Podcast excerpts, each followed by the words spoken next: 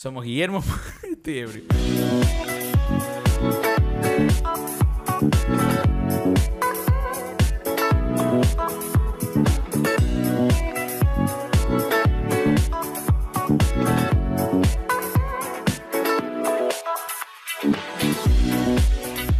Hola a todos, bienvenidos al Spanglish Yard, el podcast donde Guaro, que no está aquí, Chip y yo, Guipón, hablamos de cine, series y música. Bueno, Guaro no pudo estar aquí y hemos invitado a nuestro suplente favorito, Dani. Dani Llanos. Sí, sí. Eh, Solo que ya, ya con confianza, yo creo que la gente, cuando decimos Dani, tiene que saber que es Dani. Lo que pasa es que, eh, es que hay un conflicto ahí, porque Guaro claramente dijo en el último episodio que Sergio Yanuselli era su favorito invitado. Ah, Pero nosotros lo, lo vimos mal y estuvimos de acuerdo con él. Pero entonces- sí, no, a mí me parece súper lógico. Nada, porque él es mi invitado favorito. Buya. o sea, se están haciendo un fist bump y explosion at the end. eh, un bromance aquí Es importante. erectándose al frente mío. Claro, o sea, o sea si, si Guaro tiene a Sergio, yo tengo a Dani, ¿tú a quién tienes? A ustedes. A ustedes, As in the los que me escuchan. Exactamente. Pero bueno, estamos bastante tristes porque Guaro no está aquí. Y Eh, peor obvio. todavía cuando ya han hecho declaraciones eh, en Instagram de Guaro es el favorito. ¿No leíste eso? Qué bestia, sí. Todo el bien. mundo, Team Guaro, Team Guaro. Me alegro, me alegro mucho. O sea, simplemente porque el man posó para una para un póster, haciéndose el rico suave sexy y ya con eso lo per- perdimos el Claro, the audience. Te quito, te quito el fisco. Daddy of the Year. Ok, That daddy. was- that was awkward. En todo Pero caso, bueno. lamentablemente Guaro se va a perder el review de esta semana que es The Trial of the Chicago Seven. Indeed. Es eh, una película que trata el juicio de siete personas, siete u ocho personas, Siete, eh, técnicamente. de- de en 1968 afuera del eh, Democratic eh, National Convention En Chicago. que re- sí que provocó riots y enfrentamientos con la, con la policía. Pero bueno, antes de empezar quiero mandar un saludo. Resulta que mi enamorada Camila Romero está vendiendo unos unas hoodies, ¿ya? Y una fan de ella le compró una hoodie y le pidió que por favor se la vaya a dejar. Resulta que cuando llegó a dejarle el hoodie, increíble, súper fan, lo primero que le dice fue, amo el podcast de tu pelado, amo el Spanglishar y lo escucho religiosamente. Y mi favorito es Guaro. Probablemente. El, el favorito de todos es Guaro, pero yo estoy feliz porque Nadia Aikart, te mando un gran saludo, gracias por escuchar. Eh, me llegó al corazón tu voice note. No sabemos todavía si de hecho Chip tiene corazón. Estamos en esa investigación, pero Algo, algo, le, algo llegó. le llegó. Algo, algo le llegó. sí. Me han enseñado a imitar eh, emociones. Dexter. Pero bueno, eh, let's go on with it. Porque es una. Es un tema. Es, un- es una película chévere y un tema complicado. Y. que- cuéntame, Dani. No, que me no, estás dale, señalando. No, me ya No, me no. señalaste, dímelo. No, es que yo sé, yo, Guillermo y yo ya sabemos mutuamente que eh, nuestros puntos de vista, ya una bronca previa que incluyó eh, golpes en la ingle. Ah, es Eh, verdad. Ustedes se fueron sí, dando, ¿ah? Sí, entonces yo WhatsApp. quiero saber de una qué onda. No, pero contigo. antes de eso, antes de meternos a la película. Vamos a hablar de nuestros pa- courtroom movies. Exactamente. Ah, Para los que no saben, bueno, ya lo acabo de explicar, es, eh, la película se trata de un juicio, pero efectivamente es, es un courtroom drama. Así que vamos a decir cuáles son nuestros courtroom dramas favoritos. Brevemente, solo mencionarlos, decirlos por qué nos gustan, pero empezamos contigo, Guillermo. Por ejemplo, ¿cuál es tu courtroom drama favorito? Ah, no es el top 3, entonces solo es el 1. Solo uno, uno, uno. Uno, Cousin eh, Vinny. ni siquiera... ¿Qué cosa? My cousin Vinny. My Cousin Vinny, excelente. ¿Por qué te, por qué te gusta My Cousin Vinny? Porque me encanta, ¿no? Simplemente, o sea, para mí, a, a mí me pasa con la comedia muy parecido como me pasa con el terror. Es tan difícil asustarme como es tan difícil reírme durante toda una película. Eh, y My Cousin Vinny es una película que lo logró y lo ha logrado en repetidas ocasiones. Aparte que no la veo tan seguido, la he visto varias veces, pero siempre dejo pasar un tiempo y la vuelvo a disfrutar. Perdón. El invitado a liberar ahorita. Era por lo que iba a decir en English. Ya está. Entonces, es una película super rewatchable. I, I- I love to go back. Fuera de joda, yo estoy contigo. Está en mi top 3. Michael Simbini y Joe Pesci se pasa. Ganó el Oscar la actriz secundaria, que no me acuerdo cómo se llama ahorita. Marisa Tomei. Marisa, Marisa Tomei, Tomei. que le... ro- eh, todo el mundo O dice sea, que hubo corrupción ahí porque... ¿En serio? Sí, porque todas las otras eh, nominadas eran actrices eh, extranjeras. Era Sí. la única gringa. Es súper polémico el premio Es de Puta, una la- qué turro. pero igual, Marisa Tomei la parte en esa película y Pero ahora quiero saber con, con- Bueno, después, pero quiero saber contra quién creo que Isabela. Rosalini era la favorita. Es más, hablan de esto, hablan de esto, hablan de esto en un docu. Es verdad. Eh, solamente quiero decir una cosa, ya que mencionaste a Michael Simbini. Michael Simbini usualmente es usada, sin una comedia, usualmente es usada en universidades para enseñar el, el proceso, el due process eh, de... eh, in- Pero gringo, ¿no? Gringo, sí, claro. Eh, en el, Por eso yo entiendo todas las series legales. en el sistema eh, jurídico anglosajón, eh, que de la forma, especialmente la forma de introducir nueva evidencia, es perfecta en la película como se hace en la vida real. Solo por si acaso, eh, Raúl es abogado. Sí, no, igual. Sí, la gente o sea, sabe. El, conse- el consejo de la gente es que si quieren ver Law and Order, primero vean Michael Zembini y el resto es un paseo. Totalmente. Y Joe Pesci se pasa. Eh, Dani, ¿cuál es tu courtroom drama favorito? Digamos, en términos de, de, de favorito, eh, pues también como que lo primero que se me vino a la mente fue Michael Zambini cuando me preguntaron, pero ya que fue dicho por el caballero. la quité. Eh, Claro, te yo- dije que traigas tres opciones por si acaso se repetía una. Se acaba de repetir una. Sí, no ¿Cuál es la- tienes que avisarme. No, pues solo te digo. Está súper agresiva tu, energía. Nuevo loco. formato, nuevo formato. Es en media hora. Let's do it. Eh, súper agresivo. Sí, ahorita es rápido, sí, sí, no te damos a chance de pensar. A ver, déjame pensar. ¿Cuáles eran? Voy a escoger. Ante la verga. Eh, I know you're fucking around. obvio. Filadelfia, creo. Filadelfia, Uh, buena, ¿en serio? Sí. Wow. Es muy, es muy ¿Por buena qué? ¿No te gusta? Eh, eh, están bastante tiempo fuera del courtroom, por eso me sorprendió. Sí, lo que pasa es que, digamos, sí, pero también a su vez como que... O sea, honestamente, yo sí me iba a ir por el, por el lado cliché y decir 12 Angry Men. 12 y Angry cliché, pero, pero ya, pues, o sea, es de esas películas que por lo menos creo que, creo que mucha gente ve en la universidad cuando estudia cine. Y es como que te muestran esa. Y To Kill a Mockingbird, que también es una película Pero de... esa no es un courtroom drama. Yo sí la pondría como un courtroom drama, pero bueno. Nunca está en el courtroom. Hay 30 segundos de courtroom. Pero hay, hay un poquito. Hay un poquito. O Pero sea, en todo a caso... ver, Set of a Woman sí estaría. no, para nada. No hay ni un Ah, courtroom. Interesante. Termina en un courtroom. Pero No. este está bueno, porque yo creo Es que... el courtroom universitario, pues. No, ñaño. Hay una audiencia. No todos los cuartos son courtrooms. ¡Uah! ¿Saben qué? Voy a volver a hacerlo. Sí, tranquilo. Ya. Para, para que... No, no, esto va a salir. Dime cuál Ah, es tu, tu... No, creo que voy a hacer el 12 Angry Men. ¿Tu Fuck Man? Perfecto. Sí, porque, porque sí es como el precursor, ¿no? De alguna manera. Y es el precursor de, como, de, de mi, eh, como, educación, supongo, ¿no? Mira, te voy a decir una cosa. Eh, 12 Angry Men era mi first pick. Mm. eh, a pesar de que no está en el courtroom nunca. Eh, solo está en el, en el jurado. Claro, estás con el me, jurado pa- nomás. me parece una de las mejores películas de la historia. Sidney Lumet es un maestro del cine. Me fascina. Así que estoy contigo. Eh, es impresionante cómo esa película es súper simple, pero a la vez es una obra maestra. Y eh, terminó, un mini fun fact, terminó una semana antes de tiempo de filmarlo. Sí. Para cualquier persona que está pensando en dirigir cine, por favor, léanse el libro de Sidney Lumet, Sidney Making Lumet. Movies. Es el mejor libro para... No, No sé si el mejor. En mi opinión, en mi opinión. En mi opinión. Tarkovsky, lean Tarkovsky. Claro, pero eso es para... Según yo, o sea, hablando de cómo hacer películas. Making Movies, Bacán. Sidney Lumet, Tarkovsky es más eh, sí, filosófico, ¿no?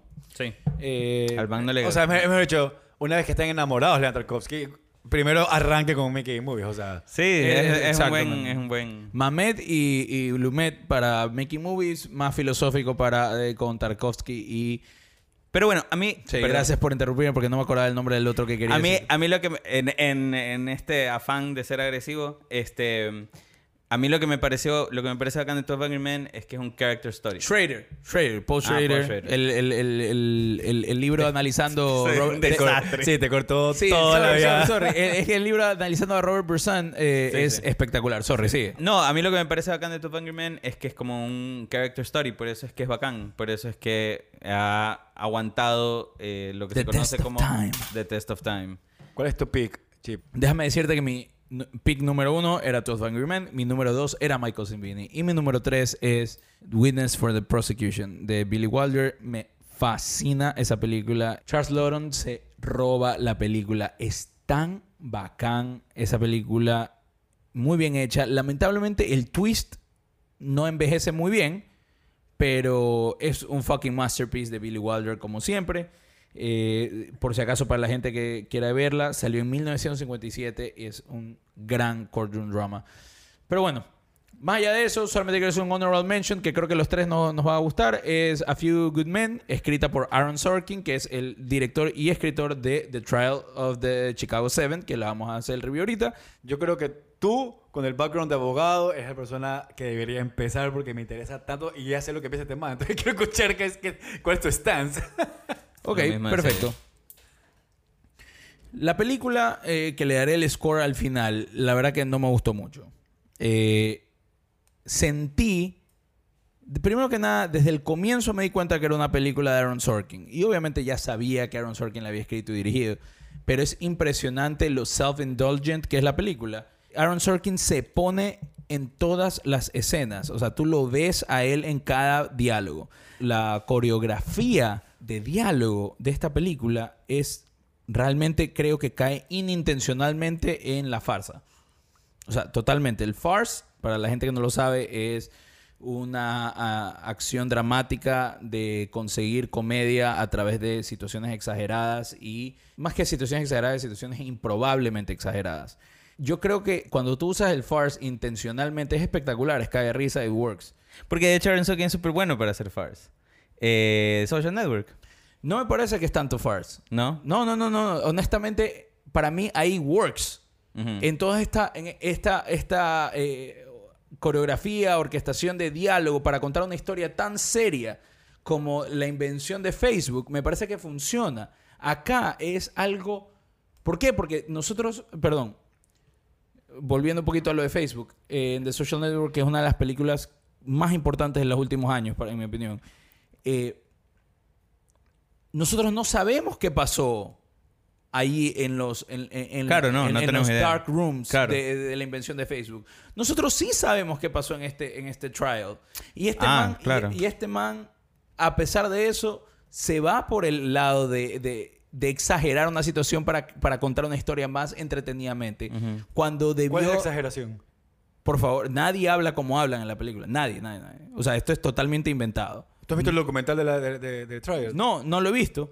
Pero Ya. nadie habla como hablan en la película. En- no estoy hablando en la corte ni siquiera. Estoy hablando más eh, cuando están hablando en privado. Es toda una coreografía tan perfecta que cuando reaccionan como reaccionan y responden como reaccionan, responden como responden, siento que es inintencionalmente farsa. Es impresionante cómo me sacó de la película el intento de sonar bonito, de sonar articulate, de, de hacer inteligente a todas las personas que piensan como Aaron Sorkin y hacer medio cojudo a la gente que no piensa como Aaron Sorkin, que realmente me sacó de la película. Yo, yo, yo la verdad no sentí eso. Me parece que sí puede haber problemas eh, en el delivery eh, de la película, más que nada por un lado de dirección.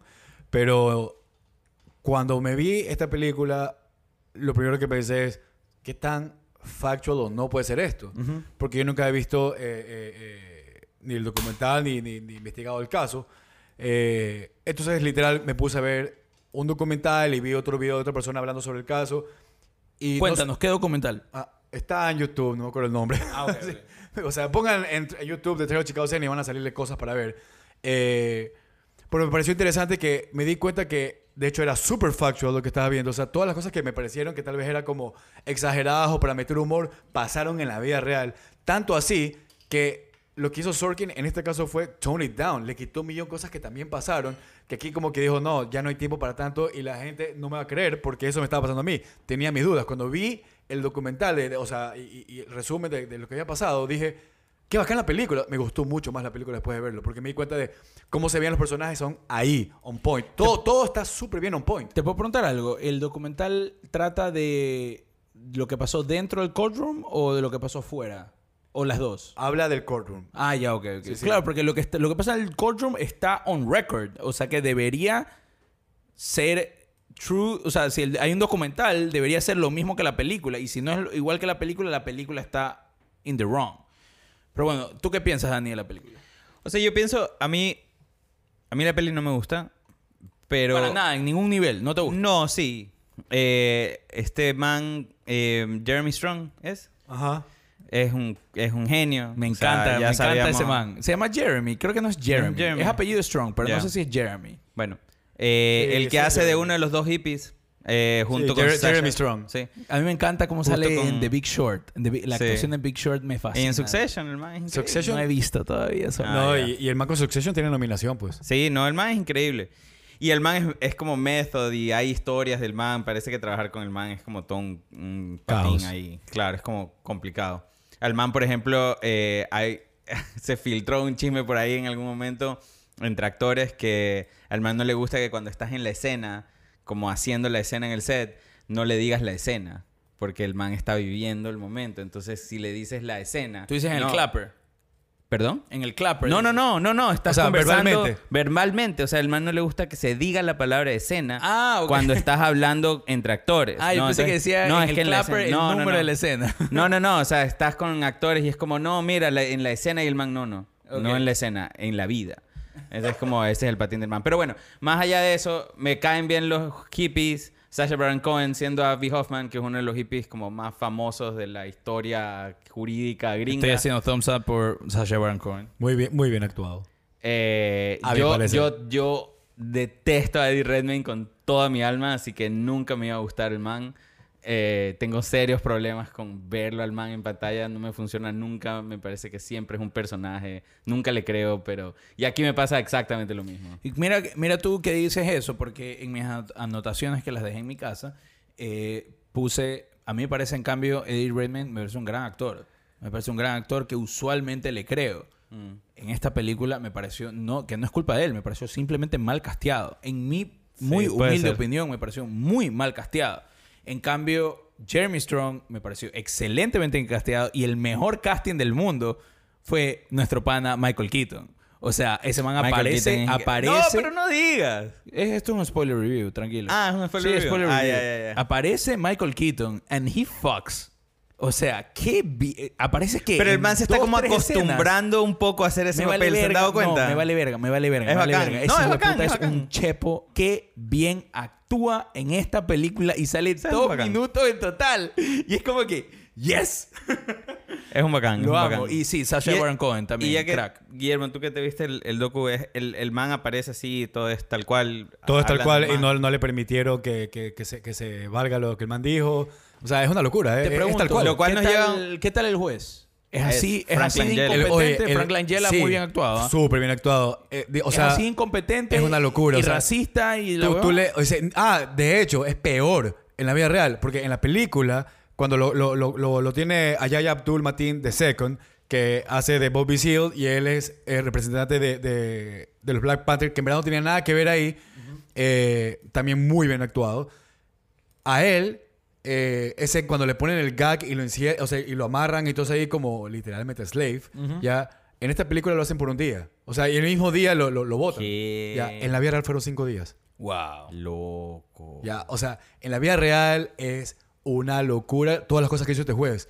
O sea, por ejemplo, con estos manes, cuando- con estos manes con el público como que agarran y... y- y- y- ah, me olvido de los términos eh, entre abogados, cuando vas a decir algo y te opones, dices, Objection. ya, y, y- y si no le vas a hacer caso, le respondes, Overruled. Overruled. overruled. Yeah. Ya, ¿te acuerdas que una escena, eh, esto, eh, algo le dicen al juez y como Y que... hacen lo- en coro, Los hippies, overruled. overruled. Ya, eso pasaba en la vida real. Ok, y yeah. pasó bastantes veces, que el público ya se reía. Ya, ya era- o sea, decían que ya era un circo. O sea, el, el Ya, resumen eso de este aquí es un circo. incompetencia del juez. Mira tú, qué bien que me digas eso, porque bastante de mi opinión de que esta película es super force es porque yo sé como abogado que jamás un juez iba a permitir lo que permite en esta película. Pero Ya. si tú me dices que en el documental eso pasó, la incompetencia del juez y el, poder que cae en Es un una gran juez parte de la historia. Es una estupidez. Y es impresionante lo, lo que a mí...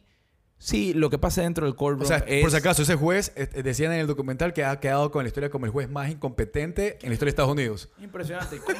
Wow. Cuando tú me dices eso, yo ya le, le perdono bastante entonces a Aaron Sorkin, honestamente, porque toda la película me pareció farce. Porque yo, como abogado, veía esto, esta jugada no está pasando, él se está inventando esto para, para hacerlo más entretenido. Es que eso es lo que yo pensé. No, pero es que eso no es... Pero es que ese no es... Bueno, todo bien, bacán. Sí. Pero digo, a mí lo que me jode es... En gran parte es todo lo demás. Todo es como muy bonito. Muy el riot es muy bonito. O sea, Las conversaciones entre esos manes en la casa. En la casa es es todo, como todo, súper elegante. Oye, y Dani. como... O sea, y como dice, como dice Chip, o sea, hay como una coreografía. Yo no. Ey, les voy a contar, les voy a decir algo. Díganme que ustedes no roll your fucking eyes, porque I did y casi se me van para atrás de la cabeza.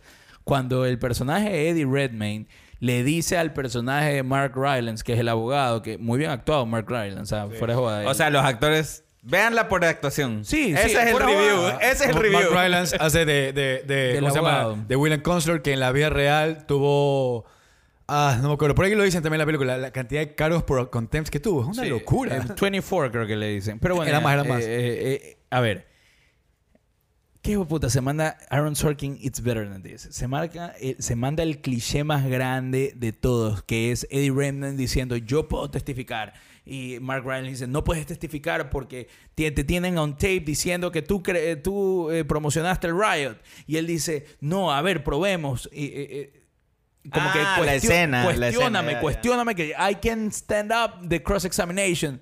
Y este hijo puta, y tú ya sabes que el man no va a poder y que va a ser una escena toda dramática y ficticia y absolutamente como que exagerada. Es full telenovela. Full Full telenovela. telenovela. Y, to- y todos ya sabemos lo que va a pasar. Entonces no tiene Sobre por qué todo porque, pasar. porque, qué sé yo, 45 minutos antes, de hecho pasa el mejor momento entre Thomas Hayden y Abby Hoffman, que es cuando, que- creo que es Thomas Hayden que dice, que le dice a, o al revés, uno de los dos le dice al otro como, sí, tú eres pilas. Y es la primera Ñaño, vez... Ñaño, eh, te- fue cinco minutos antes de la escena. Ah, fue ¿en cinco serio? minutos antes, literalmente. No, no, pasa Sí. al principio de la peli. Ok, pasa al también. principio de la peli. Y- pero nosotros ya sabemos Claro, que eso va a voy. testificar es Sasha Baron Cohen. ¿Por qué? Porque al comienzo de la película está él con... Ya voy a meterme con una, una frase súper cursi que ya voy a hacer, por otro lado, esa, esa crítica.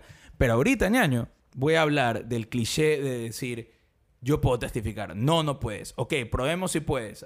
Let's see if you can handle the cross.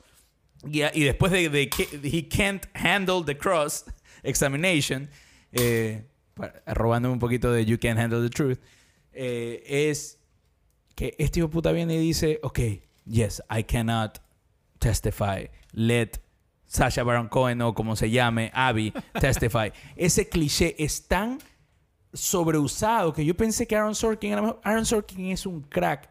Es uno de los mejores escritores de, este, de esta generación. No, yo, yo, a ver, yo te, yo te digo, bastante, yo te digo lo que pienso de esa escena. ¿Qué De- carajo? A mí me parece que le hicieron esa escena eh, eh, para poder contar lo que sucedió. Más allá de, de- de- de- de que le estaban comprobando, como dices tú, a él que no podía testificar y hacer todo este cliché. eh, era una forma de contar, ok, ¿qué pasó ese día? Porque eso es lo que hacen en ese momento, te empiezan a contar el pasado. Yo, yo en general pienso que la película no está mal escrita. Yo pienso que la película sufre, pero, o, sea, o, o por lo menos esta escena, eh, entre otras que puedan considerarse mal escritas o lo que sea, yo creo que sufre de la elección de Sorkin. O sea, Claro. Aaron Sorkin es un gran escritor y tal vez estas mismas escenas, hechas con otro director o con el mismo Spielberg que lo quería hacer en algún momento, Claro, el, el proyecto original sido- era de Spielberg. Claro, hubiese sido probablemente genial. Ahora, lo, lo, lo, lo, lo que tú dices de que eh, le perdonas más a Sorkin sabiendo ya un poco más de- de- del caso de la vida real, también me pasó a mí. Yo cuando vi la película dije, ah, ok, Sorkin se está divirtiendo con esta situación y voy a divertirme con él. Y como lo sentí así desde el principio, tal vez por eso fluí, porque decidí divertirme. Porque yo pensé que todo era en son de broma. la- Después de eso, me dio esta curiosidad de ver cómo fue el caso en la vida real. Y cuando me entero que sí fue así, pasó a ser una película que yo me acuerdo que puse en el grupo. Es chévere, no, tampoco es trascendente ni nada. A pasar a ser una película y decir, ¿sabes qué? Sí, me O sea, pusiste es buena. Puse, es buena, es buena, no trascendental. Eso puse. Eh, ahora que la veo, o sea, ya, ya está viendo toda la información que sé, digo, mm, todavía no creo que es trascendental probablemente, pero sí me parece que ya es muy buena. O sea, subió un escalón más en mi mente. Pero esto realmente pasó y no puedes vernos la cara como montar este circo, ya sea en la corte o en la casa, de, por más que la gente son, eh, eh, son pilas, no siempre van a poder decir exactamente lo que piensan. O sea, la gente se traba en la vida real. Necesito más realismo de un evento que fue públicamente real. No es como Facebook que se creó en los dark rooms de Harvard. Esto, pasó, esto es público y la gente no habla como lo pone en la película y debería poder saber. Mira, mira, mira el docu. Te, te lo juro que después de que veas eso, la película mejora. Mejora de verdad. Lo haré, lo haré. Pero entonces ahí creo que mi tema, y siempre ese es mi tema con este tipo de como comparaciones con la vida real, que la peli debería sostenerse sola. Las películas para mí deben existir en un vacío. ¿No? Ahí estoy contigo. Dani. Entonces, la peli, yo siempre, a, a ver, mi opinión de una peli puede cambiar entre más veces yo la vea, ¿ya? Pero trato, y claro, no siempre lo logro, pero trato de que, digamos, Verla en lo que esté, en lo- no, en lo que esté basado, si está adaptada en no sé qué, si algo es de la vida real o no sé qué, que no afecte como mi, como mi opinión, o sea, como si la peli me parece buena o mala, porque siento que eso, que las pelis deberían ser como apreciadas en un vacío, o sea, yo creo que es muy denso decirle a alguien, eh, te va a gustar una peli si es que ves el documental en el que está basado. Por decir un ejemplo, no, no en este caso, ¿no? Eh, y eso es lo que me pasa a mí con esta peli. Es como que me dio muchas ganas de ver un documental, pero más allá de eso, o sea, como que yo, yo sentí que el documental podía ser más bacán que la peli. Como que quería saber sobre la vida real. De Fuera joda, sí, estoy, eso es lo que me hizo. estoy más inclinado O sea, lo a estar de acuerdo contigo. Lo que, lo, que, lo que sí pasa es que. O sea, es que. ¿Sabes qué? No sé, y les pregunto otra vez más a ustedes como directores, pero. Creo que. Si yo no, si no era por esta película, no me enteraba de cómo había sido esta corte. Y si no me, y si, y, y si no había, o sea, esta, esta- esta escena y todo esto aquí que pensé que era una exageración y todo un tema que él estaba creando, que por eso yo, como dije, decidí disfrutar la película y la disfruté porque dije, ok, esto es Sorkin desde otro punto de vista y dije, el man se está reinventando, quiero hacer algo diferente y lo voy a disfrutar y lo disfruté.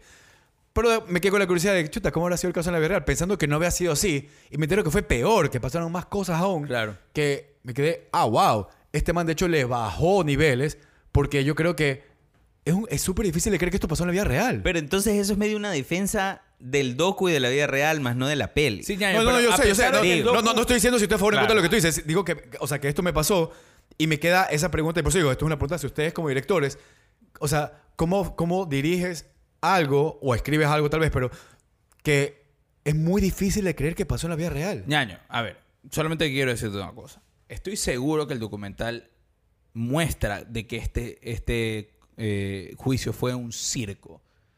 Pero es imposible, y te lo digo así, que es tan coreografiado como dice que este man.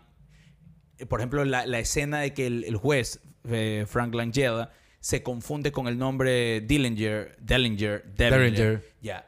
Esa escena es un extracto perfecto para demostrarte por qué yo creo que cae en, la, en, en el farce, la farsa. O sea, estoy seguro que todo lo que se dice en la película, en esa escena, es real, porque está on the record, o sea, está escrito en los juicios, eh, en el juicio, perdón. Entonces, Aaron Sorkin fue, me imagino, al source y definitivamente dijo, ok, esto realmente se dice. Pero por cómo lo filma, por cómo lo dirige, de que todo es así, todo listo, que nadie se traba, eso yo viendo, sí, es entretenido, pero, dude, yo me quedé como que, this is full of shit.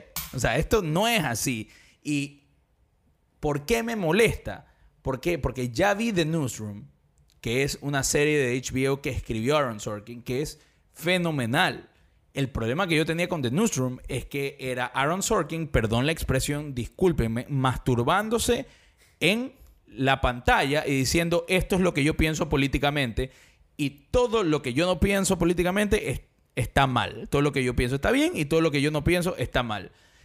Lo que pasa es que Aaron Sorkin es tan crack para escribir que cualquier cosa es entretenido. Él puede decir que el genocidio está bien en una serie y la gente igual se va a entretener, por llevarlo a extremos, por favor. Pero en serio, el man es un tipo muy talentoso que puede spin anything. El problema es que you can see through the bullshit a veces.